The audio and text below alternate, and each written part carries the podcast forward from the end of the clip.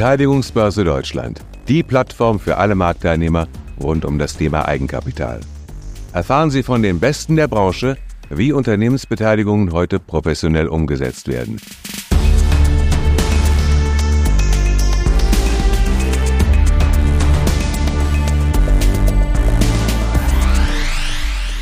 Hier ist der Gastgeber und Co-Founder der Beteiligungsbörse Deutschland, Matthias Wittenburg. Herzlich willkommen zu einer weiteren Folge des Beteiligungsbörse Deutschland Podcast. Auch mein heutiger Gast ist ein langjähriger Kollege und Freund. Heute freue ich mich zu begrüßen Christian Eitenayer, Global Head of Corporate Finance Advisory der Commerzbank. Hallo Christian.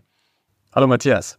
Klasse, dass du dabei bist. Klasse, dass wir heute mal die Commerzbank bei uns im Podcast haben. Und ich habe es schon angeteasert, auch da gibt es mal wieder gewisse Berührungspunkte. Wir waren mal Kollegen. Ich darf mal ganz kurz, das ist hier so gute Sitte, durch deinen Lebenslauf führen. Du bist schon 1999 damals zur Dresdner Bank gekommen, hast eine Lehre gemacht, anschließend in Hannover BWL studiert und bist dann ins DCM, Debt Capital Markets Geschäft der Commerzbank, nein, damals noch Dresdner, später dann Commerzbank gegangen. So rum.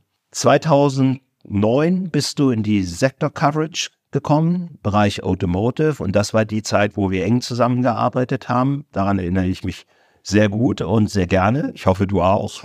Und, äh, Absolut. danke für die politisch korrekte Antwort. Und ja, 2011 bist du dann auf die Equity-Seite gegangen und seither dort durch die Ranks hochgekommen, warst zuletzt der Leiter Equity und M&A und das habt ihr dann vor einiger Zeit umfirmiert in Corporate Finance Advisory. Magst du uns mal kurz zum Einstieg erzählen, was ist bei der Commerzbank Corporate Finance Advisory? Sehr gerne. Zunächst mal herzlichen Dank für die Einladung. Ich freue mich, äh, heute hier mit dir sprechen zu können. Corporate Finance Advisory bei der Commerzbank besteht aus drei wesentlichen Teams. Erstens äh, Equity Capital Markets, zweitens äh, M&A, drittens Structured Corporate Finance Equity Capital Markets und M&A sicher ähm, selbsterklärend und eben bekannt. Structured Corporate Finance befasst sich mit komplexen äh, Finanzierungssituationen auf der Fremdkapitalseite, insbesondere also Akquisitionsfinanzierung, Restrukturierungsfinanzierung, komplexe Refinanzierung, äh, Subinvestment-Grade-Themen, ein, ein bunter Strauß. Wie viele Menschen seid ihr da in den Teams? Wir sind etwas über 50 Leute. Okay. In im Wesentlichen Frankfurt. Im Wesentlichen Frankfurt. Und ja, die Frage kann man ja heute auch stellen, wie viele von denen sind typischerweise im Office und wie viel Homeoffice habt ihr noch? Wir haben äh, in der Tat inzwischen eine flexible äh, Regelung hier bei uns, haben das bei uns allerdings in den Teams auch in der Vergangenheit äh, flexibel gelebt. Wir haben tatsächlich aber eine intrinsisch motivierte Anwesenheit, die eher nördlich von 70 Prozent liegt eine wunderbare Formulierung. Intrinsisch motivierte Anwesenheit. Aber tatsächlich, ich glaube, wir kennen es alle, hat es große Vorteile, wenn man remote arbeiten kann. Aber Teamarbeit ist eben doch etwas, was besonders gut auch funktioniert, wenn man zusammen ist. In der Tat, ja. Wir haben viele junge Kolleginnen und Kollegen und da ist der, ist der Antrieb hoch, im Team und voneinander zu lernen und sich zu entwickeln und über die Präsenz eben auch Dinge aufzunehmen, zu lernen, die man, wenn man nur in der VC miteinander kommuniziert, eher nicht äh, mitbekommt. Bin ich komplett dabei und insofern ist es sicherlich auch ein Trend oder ein Gegentrend zum Trend, dass wieder mehr Leute auch zusammenkommen. Finde ich gut. Lass uns mal kurz über die verschiedenen Business Units sprechen. Du hast gesagt, Equities kann sich jeder was drunter vorstellen. Das sind Aktienemissionen, oder Secondary Placements, IPOs im Schwerpunkt. Wie schätzt du da den Markt aktuell ein? Das letzte Jahr war ja eher so ein bisschen mäßig. Wie ist eure Erwartung für dieses Jahr? Wir gehen davon aus, dass wir dieses Jahr etwas mehr Emissionstätigkeit sehen werden. Wir haben in der Tat in Deutschland der, im vergangenen Jahr nur drei ähm, wesentliche IPOs gesehen. Dieses Jahr natürlich in Abhängigkeit des Marktumfelds, der, der externen Faktoren, die wir heute alle nicht beeinflussen können, ähm, potenzieller externer Events, die Volatilität bringen. Aber äh, gehen wir davon aus, dass wir in einem dauerhaft volatilen, nicht übermäßig volatilen Marktumfeld unterwegs sein werden dann werden wir mehr Transaktionen sehen. Das ist unsere feste Erwartungshaltung. Es gibt eine Reihe von Unternehmen, die in den Startlöchern stehen oder sich vorbereiten, in den Startlöchern zu stehen. Im ersten Halbjahr ist unsere Erwartungshaltung, wird sich das vor allen Dingen abspielen bei größeren Emissionsvolumina, schlicht und einfach der Nachfragesituation auf der Investorenseite nach, nach Liquidität, nach, ähm, nach Stabilität ähm, geschuldet, eher großvolumig und äh, im zweiten Halbjahr müssen wir dann sehen, wie sich das entwickelt, auch in Abhängigkeit natürlich der Sekundärmarktperformance der Transaktionen, die wir hoffentlich sehen im ersten Halbjahr. Wie siehst du das Thema Aktienmarkt als Kapitalressource auch für kleinere Unternehmen? Da hat es ja immer wieder mal Phasen gegeben, auch in Deutschland, wo kleinere Unternehmen in die entsprechenden Segmente gekommen sind. Du sagtest jetzt gerade eben, es sind dann doch wieder eher die größeren, die du erwartest. In anderen Märkten, natürlich vor allem in den USA, ist es gang und gäbe, dass auch kleine und kleinste Unternehmen ähm, ein IPO machen. Erwartest du da mittelfristig, längerfristig irgendwelche Trends, dass das dann doch nochmal mehr wieder in das Kleinsegment geht? Ja, absolut. In der Regel folgt die Wiedereröffnung der IPO-Märkte, nachdem sie äh, möglicherweise temporär etwas weniger aufnahmefähig gewesen sind, immer dem, einem ähnlichen Muster. Und das heißt, wir fangen an mit, äh, mit eher größeren Unternehmen, Household Names, größere Volumina, höhere Liquidität und das entwickelt sich dann im Zeitablauf ähm, im Größenspektrum und ich rede nur vom Emissionsvolumen entsprechend etwas weiter nach unten. Das ist jedenfalls in der Vergangenheit immer der Fall gewesen. Wir sehen auch keinen, keinen Grund, warum das nicht auch in der Zukunft so sein sollte. Und es gibt und, und gab ja auch in Europa einen und in Deutschland einen funktionierenden Small Cap Markt. Der wird sich in unserer Erwartungshaltung auch in der Zukunft wieder zeigen. Und wir sind da der festen Überzeugung, dass wir auch dort in dem Segment erfolgreiche Transaktionen sehen werden. Aber diese Marktöffner oder die Entwicklung des Marktes spielt sich zunächst mal eher im größer volumigen Bereich ab. Du sagtest ja schon, dass es auch das ist, was die Investoren fordern. Die brauchen eine gewisse Liquidität. Es ist ja nicht nur schön an dem entsprechenden Unternehmen beteiligt zu sein, sondern man muss dann auch wieder rauskommen. Es gibt Minimum Liquidität, die gebraucht wird. Was schätzt du? Ist vielleicht eine sehr abstrakte Frage, aber wo so die logische Untergrenze für ein vernünftiges IPO ist. Man kann theoretisch jede Pommesbude an die Börse bringen, aber darum geht es ja nicht. Wenn du sagst, um eine Liquidität zu schaffen, die dann auch sophistiziertere Investoren anspricht, um das Ganze für ein Unternehmen irgendwo auch von den Kosten her vernünftig zu gestalten. Was würdest du sagen, ist so ein Minimum Liquidität, die draußen sein muss, damit das irgendwo für alle Beteiligten auch eine sinnvolle Veranstaltung ist? Die Frage muss ich oder die Antwort auf die Frage muss ich einleiten mit, es kommt darauf an. das ist immer eine gute Antwort, das ist immer noch ja. auf der sicheren Seite. Ja, genau, genau. Weil in der Tat ist es aber so, dass auch, äh, auch diese ähm, Liquiditätserfordernis äh, ein Stück weit mit, der, mit dem Marktumfeld ähm, steht und fällt.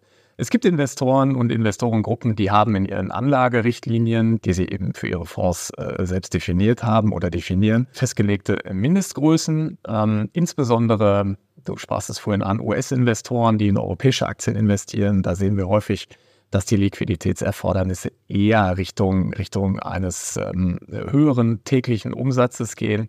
Der mag sich in Richtung von einer Million Dollar ähm, pro Tag ähm, bewegen, ist aber nicht, sicherlich nicht bei allen so, ist auch nicht in Stein gemeißelt. Ähm, und dann gibt es andere Investorengruppen, die sich deutlich darunter bewegen und die auch ganz bewusst in, in Aktien investieren können und wollen, die, die weniger liquide sind.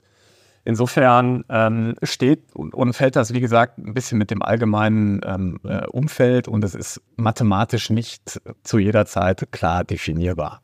Nee, ist völlig klar. Ist völlig klar. Aber du hast eben schon eine Zahl genannt. Also so eine Million Umsatz am Tag ist dann schon mal ganz hilfreich, um die entsprechenden Investoren auch zu erreichen. Ne?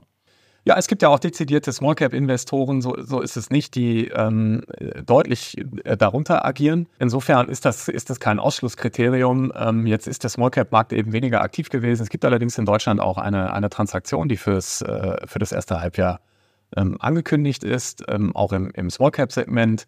Ähm, von daher sind das sicherlich gute Nachrichten für den Markt. So, das ist Equities. Der zweite große Bereich ist dann MA. Häufig schließt sich das ja überhaupt nicht aus. Oft werden ja beide Wege parallel begangen. Da spricht man dann von einem Dual Track und hält sich eine Weile offen, ob es eine MA oder eine IPO-Situation wird. Wenn du nochmal ganz kurz zusammenfasst, Corporate MA-Markt in Deutschland in den verschiedenen Segmenten. Wie ist da deine Einschätzung im Moment? Es hat sich ja doch aufgrund des veränderten Zinsumfelds und der wirtschaftlichen Situation auch da einiges durchgeschüttelt. Wo stehen wir im Moment?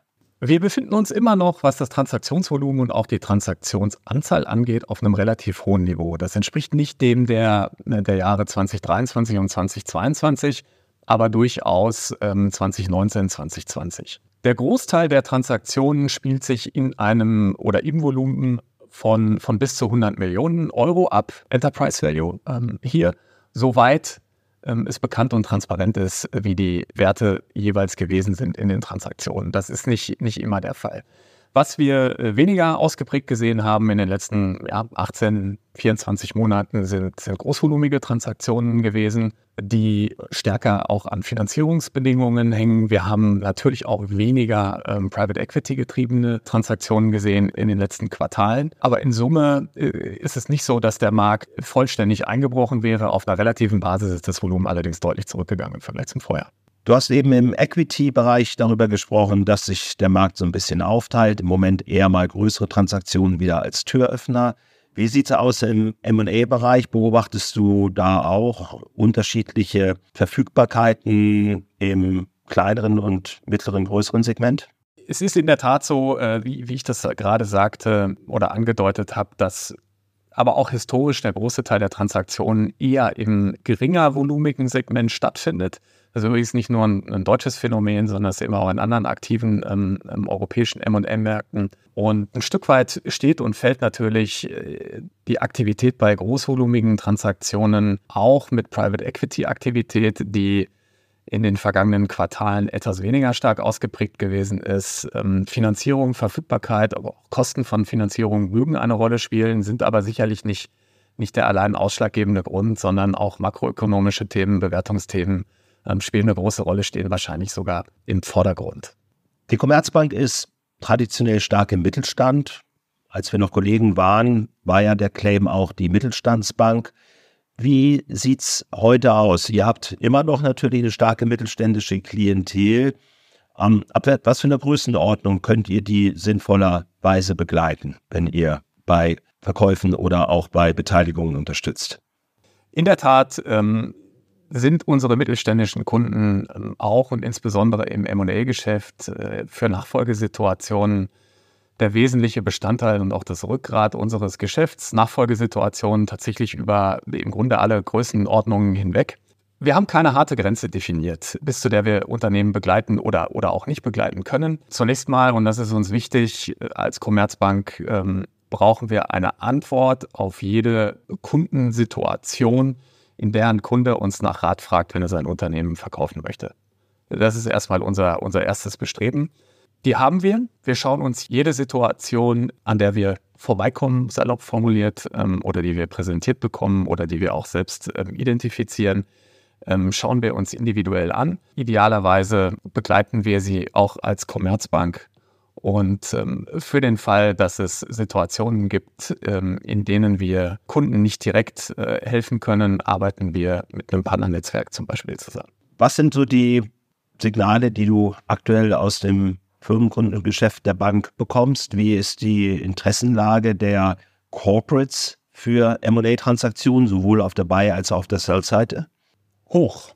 Wir würden sagen, die Interessenslage ist hoch. Das Umfeld ist äh, sicherlich ähm, nicht ganz einfach. Wir haben das initial besprochen oder nicht in jeder Situation ganz einfach, aber wir haben eine Reihe von Transaktionen im vergangenen Jahr abgeschlossen. Wir haben auch in diesem Jahr schon, schon eine Transaktion erfolgreich gesigned in der vergangenen Woche. Und äh, wir haben auch eine, eine durchaus gesunde Pipeline, ähm, von der wir fest überzeugt sind, sie erfolgreich äh, für unsere Kunden umsetzen zu können. Wir haben nach wie vor ein hohes Niveau an Interesse in unserer Wahrnehmung und zwar auf der Sell-Side, insbesondere in Nachfolgesituationen, wie gesagt, über alle Größenordnungen äh, bei Unternehmen, bei familiengeführten Unternehmen hinweg. Und wir haben auch auf der Buy-Side, ähm, also was Käufer angeht, hohes Interesse. Was wir sehen, sind natürlich zunehmend strategische Investoren. Wir sehen relativ hohe Nachfrage von US-Unternehmen äh, nach, äh, nach Akquisitionen die im letzten Jahr zumindest zum Teil mit einem etwas anderen Mindset auch an Transaktionen gegangen sind, als, als wir es bei vielen europäischen Strategen gesehen haben, was natürlich der jeweiligen lokalen äh, Wirtschaft beziehungsweise in der Regel dann den Hauptabnehmermärkten geschuldet ist. Und ähm, wir sehen insofern in Summe nach wie vor ähm, hohes Interesse Ich hatte das eingangs gesagt, wir haben natürlich in den letzten zwei Jahren in Summe im Gesamtmarkt ein, deutlich niedrigeres Transaktionsvolumen und auch eine niedrigere Anzahl an Transaktionen gesehen, aber es ist nicht so, dass wir uns unter dem Niveau von, von beispielsweise dem Jahr 2019 und auch 2020 äh, bewegen. Jedenfalls nicht deutlich.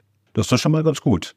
Und wie sieht sektoral aus? Gibt es da irgendwelche Trends? Also vor einigen Jahren fing mal der ganze Automotive-Bereich so ein bisschen an zu kippen, weil man sagte, Verbrennungsmotoren sind weg, also Powertrain kannst du komplett vergessen. Jetzt sehr einfach formuliert. Gibt es sektoral bestimmte Themen, die momentan vergleichsweise schwierig sind und andere, die dafür besonders gut laufen? Ja, in der Regel ist das natürlich ein Spiegelbild äh, dessen, was makroökonomisch funktioniert oder auch dann ähm, äh, tatsächlich auf Unternehmensebene fun äh, funktioniert und umgekehrt. Also sicherlich ist es so, dass es nach wie vor eine relativ hohe Anzahl an ähm, äh, Automotive-Transaktionen gibt, die nicht immer ganz einfach umzusetzen sind, wenn sie auf beispielsweise den Verbrennermotor fokussiert sind. Heißt nicht, dass es nicht funktioniert. Es gibt Transaktionen, die, die durchaus funktionieren, aber das ist sicherlich ein Segment, was ähm, eher von Herausforderungen geprägt ist. Das bleibt weiterhin schwierig. Und was sind so die Themen, wo du sagst, das reißen sie mir aus den Händen? Wir sehen hohe Nachfrage nach Industrieunternehmen, die über eine entsprechende Technologie und Marktposition verfügen. Wir sehen natürlich ähm, unverändert eine hohe Nachfrage nach äh, Healthcare-Unternehmen, ähm, also im Grunde genommen vielfach nach Unternehmen, die in stabilen Industrien agieren, A, B, aber auch innerhalb dieser Industrien ein USP haben. Das ist, ein, das ist eine Aussage, die man ganz allgemein äh, recht unabhängig von der Industrie treffen kann. Sobald wir ein besonders gut positioniertes Unternehmen haben, kann man auch erfolgreich eine Transaktion abschließen. Und besonders gut positioniert ist häufig die Technologie. Wird da dann ganz konkret nach deinem Eindruck auf Patente zum Beispiel geguckt oder kann USP auch sein, da hat sich jemand besonders gut in einer Nische, in einem Marktsegment positioniert und alleine aufgrund seiner Marktmacht inzwischen eine gewisse Verdrängungskraft. Beides kann ein gutes Argument sein, ein Unternehmen erfolgreich äh, zu verkaufen, beziehungsweise auf der anderen Seite für einen Käufer das Unternehmen zu kaufen. Hängt schlicht und einfach von der Käufermotivation ab. Ähm, die Antwort ist, beides ähm, kann es sein. Und ist es auch. Und sag nochmal beim Thema Investoren, du hast eben die US-amerikanischen Investoren als ähm, vergleichsweise starke Käufer in den letzten Jahren bezeichnet. Ich führe immer mal Diskussionen mit Mittelständlern, wenn es so ein bisschen um Regionen und sicherlich dann auch den Cultural Fit geht, insbesondere natürlich bei Beteiligungen, wo man dann weiterhin gemeinsam arbeiten will und muss. Und da gibt es dann Vorurteile, die wir gar nicht bedienen wollen, aber sicherlich auch Erfahrungswerte, mit Investoren aus bestimmten Regionen. Das geht dann natürlich bis hin zu politischen Überlegungen. China war mal ganz groß, ist heute sicherlich eine differenziertere Betrachtung wert. Der arabische Raum spaltet regelmäßig. Indien spaltet regelmäßig. Russland ist sicherlich im Moment mal ausgeschieden. Wie ist dein Eindruck, wie die Sensitivität der Verkäufer an der Stelle ist? Wird da relativ stark drauf geachtet oder ist es am Ende dann doch der höchste Bit? Auch da ist wieder mein einleitender Satz oder Halbsatz. Es kommt darauf an. Es gibt Unternehmer, jetzt reden wir über Nachfolgesituationen insbesondere. Es gibt Unternehmer, die von vornherein auch regionale Kriterien definieren, beziehungsweise Käufergruppen ausschließen möchten aus verschiedenen Motivationen. Der größere Teil aber richtet sich in der Regel nach der Empfehlung ähm, des Beraters oder des MA-Beraters, um mir einen, möglichst erfolgreichen Prozess zu organisieren. Das heißt am Ende nicht zwingend, dass der höchste Preis immer das ausschlaggebende Kriterium ist, ähm, sondern es können auch andere Gründe und insbesondere wahrscheinlich Konzepte für die Fortführung ähm, des Unternehmens äh, den Ausschlag geben. Okay. Ihr habt eine sehr, sehr starke Firmenkundenbank. Das ist ja letztendlich auch der wesentliche Feeder für dich und dein Team. Inwiefern spielt im Firmenkundengeschäft die Eigenkapitalsituation nach den Krisen der letzten Jahre eine Rolle. Es ist ja nun überhaupt kein Geheimnis. Die KfW berichtet darüber regelmäßig, dass seit Corona, seit dem 24. Februar 2022, seit ähm, der Zinswende und so weiter, es reichliche Krisen gab, die Unternehmen geschwächt haben, was sich dann auch in der Eigenkapitalbasis niederschlägt. Ist das ein Thema, das für dich, da sage ich jetzt nicht für die Bank, denn da wird man es sehen, aber das bei dir auch schon in Form von Geschäft ankommt? Ja, sehen wir. sehen wir natürlich insbesondere unverändert bei wachstumsstarken Unternehmen, die ihr weiteres Wachstum finanzieren wollen und, und müssen, sehen wir in der Breite, aber in unserem Geschäft weniger stark, als das in den Medien oder aus den Medien vielleicht ableitbar wäre. Wir sehen da weniger Prozesse, als wir in den Schlagzeilen zum Teil lesen. Das ist positiv. Das ist gut zu hören. Und wie sieht es im Growth-Bereich aus bei euch? Ab wann ist ein Wachstumskunde für euch groß genug, dass ihr ihn begleitet? Und was sind da die Dinge, auf die du achtest? Wir wollen unsere Kunden und versuchen unsere Kunden möglichst früh zu begleiten. Traditionell spielt sich das für Berater aber sicherlich nicht, äh, in der Regel zumindest nicht in der Seed-Finanzierung, ähm, auch häufig weniger in der Series A-Finanzierung ähm, ab, weil in diesen Situationen vor allen Dingen die Investoren mit den Unternehmen und mit den Unternehmern insbesondere ähm, und Unternehmerinnen direkt sprechen möchten und, und weniger gerne einen Berater dazwischen geschaltet haben möchten. Von da ab ist für uns äh, vieles und im Grunde genommen ähm, jedes Thema interessant. Wir möchten die Unternehmen auf ihrem Weg des Wachstums begleiten. Und das tun wir natürlich auch mit den Produkten, die ich verantworte und für die ich stehe. Und je früher wir das tun, desto lieber tun wir das. Das heißt, ihr seid dann auch bei der Serie B, Serie C sowas schon mal dabei. Sehr viel früher wahrscheinlich noch nicht, oder? Das ist richtig, ja. Okay, ja, das ist auch so mein Eindruck und ist ja auch komplett nachvollziehbar. Gehen wir nochmal kurz auf die Investorenseite, Christian. Wir haben kurz schon über Private Equity gesprochen, du oder du hast es erwähnt. Alles, was so an kapitalfinanzierten, leverage-finanzierten Akquisitionsfinanzierungen stattfindet, war sicherlich schon mal ein bisschen einfacher, als es im Moment ist. Es wird aller Orten schon darüber gesprochen, dass die Zinsen jetzt wieder zurückgehen könnten. Ich bin davon noch nicht so ganz überzeugt. Gucken wir mal, wie ist deine Einschätzung? Wo steht der Leverage-Markt im Moment?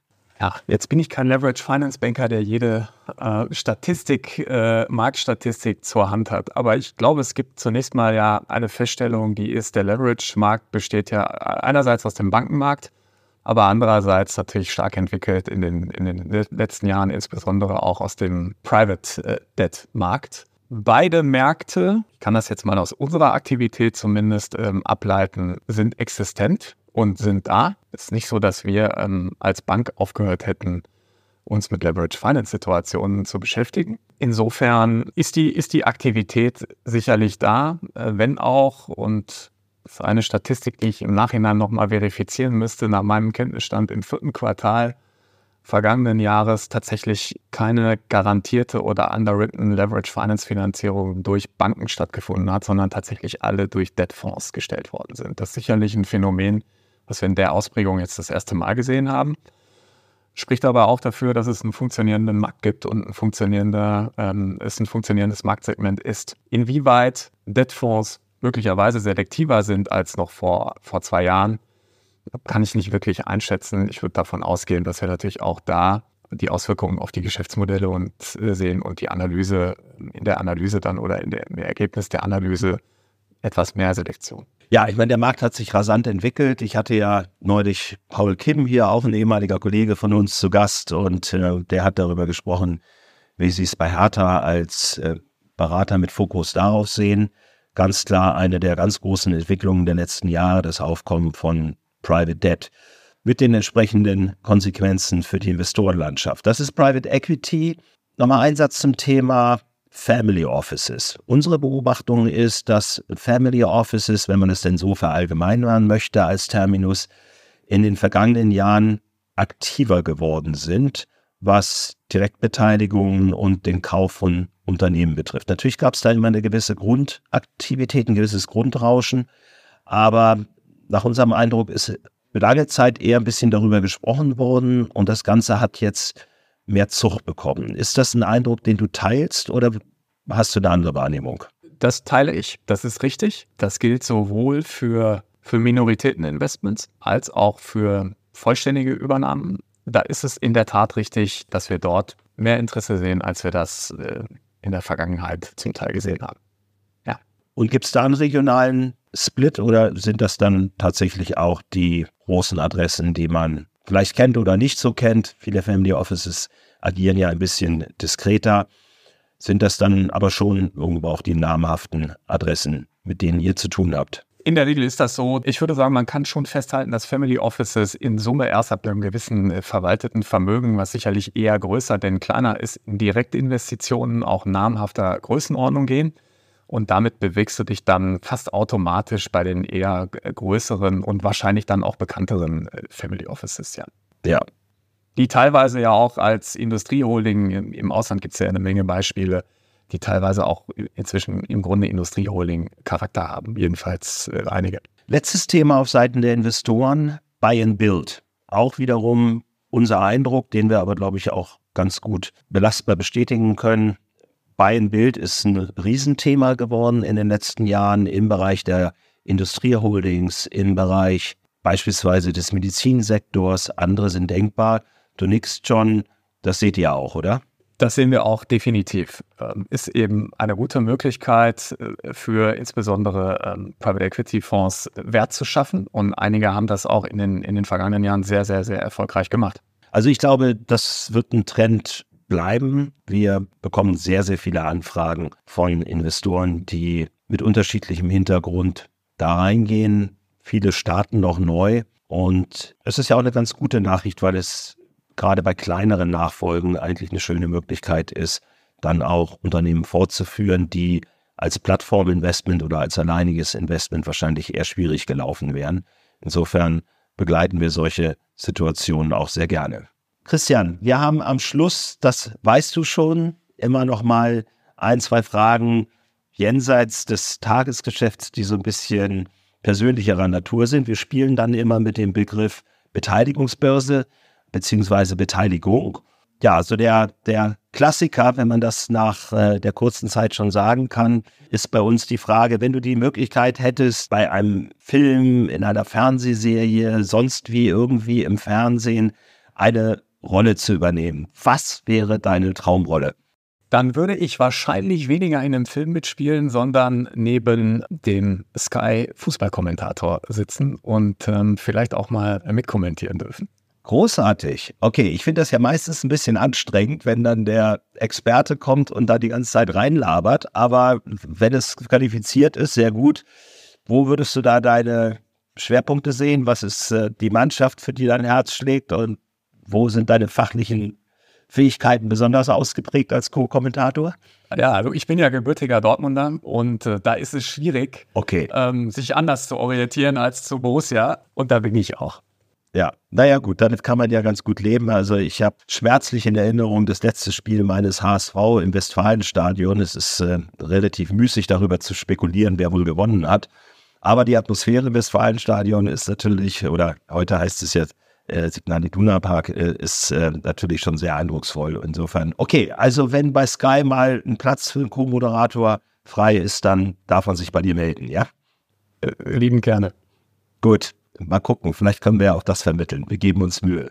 Und sagt, wir alle sind ja sehr stark durch unser Geschäft gebunden. Wir sind Familienmenschen. Deine Frau kenne ich ja sogar, auch aus früheren gemeinsamen Zeiten. Wie sieht es bei dir, bei euch darüber hinaus im philanthropischen, im gemeinnützigen Bereich aus? Ich weiß, dass es da auch ein Engagement gibt. Jeder von uns macht was. Was ist der Bereich, wo du außerhalb der Bürozeiten dann mal aktiv wirst? Das meiste, was ich wahrscheinlich in der Tat mache, ist in der Schule der Kinder. Neuerdings, beziehungsweise seit wenigen Jahren. Ich bin da so reingerutscht und ähm, wenn man da mal reingerutscht ist, äh, dann, dann ist man drin, aber ich mache es gerne. Äh, ich mache es für die Kinder und engagiere mich da, ähm, soweit ich kann, für die, für die Schule. Das heißt, du bist Elternrat oder sowas in der Richtung? Genau. Sehr gut. Das ist welche Klassenstufe? Das ist ja sehr unterschiedlich. Also in der Grundschule kann sowas nett sein. Ich, ich, ich berichte da nur über mittelbare Kenntnisse. Ich habe mich da immer vornehm zurückgehalten. Das hat Sabine gemacht. Ich habe dann andere Dinge übernommen. Aber in, in, in welchen Jahrgangsstufen bist du da so unterwegs? Ja, auf dem Niveau bewege ich mich noch. Das ist noch das, was Spaß macht. Grundschule in der Tat, aktuell dritte Klasse. Okay, gut. Na, das ist ja meistens dann doch eher erfreulich. Wollen wir hoffen, dass es so bleibt. Sehr schön. Christian, schön, dass du heute Zeit gefunden hast, mit mir zu sprechen. Ich habe mitgenommen aus unserem Gespräch, dass wir eine langsame Wiederbelebung des IPO-Marktes erwarten dürfen. So richtig krachend wird das ja wahrscheinlich noch nicht, aber ein paar vernünftige Transaktionen sollten kommen.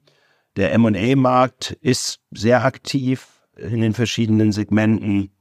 Da wird sicherlich auch in diesem Jahr wieder einiges passieren und da ist die Commerzbank natürlich auch gut positioniert. Last not least habe ich mitgenommen, dass du als echter Dortmunder natürlich ein schwarz-gelbes Herz hast und wenn bei Sky mal ein Job frei wird, dann sollte der Headhunter sich bei dir melden. Ich glaube, da können alle Seiten nur profitieren. Schön war's. Vielen Dank für deine Zeit. Schön, dass wir heute miteinander sprechen konnten. Und auf diesem Weg danke an unsere Zuhörerinnen und Zuhörer. Ich hoffe, es war wie immer ein bisschen unterhaltsam und auch informativ. Ja, auf diesem Wege bis zum nächsten Mal und in Hamburg sagt man Tschüss. Tschüss, Christian. Herzlichen Dank für die Einladung, hat mir viel Spaß gemacht. Tschüss. Das war Matthias Wittenburg, Co-Founder der Beteiligungsbörse Deutschland. Finden Sie unseren Podcast interessant? Freuen wir uns, wenn Sie ihn abonnieren, kommentieren, bewerten und in Ihrem Netzwerk teilen.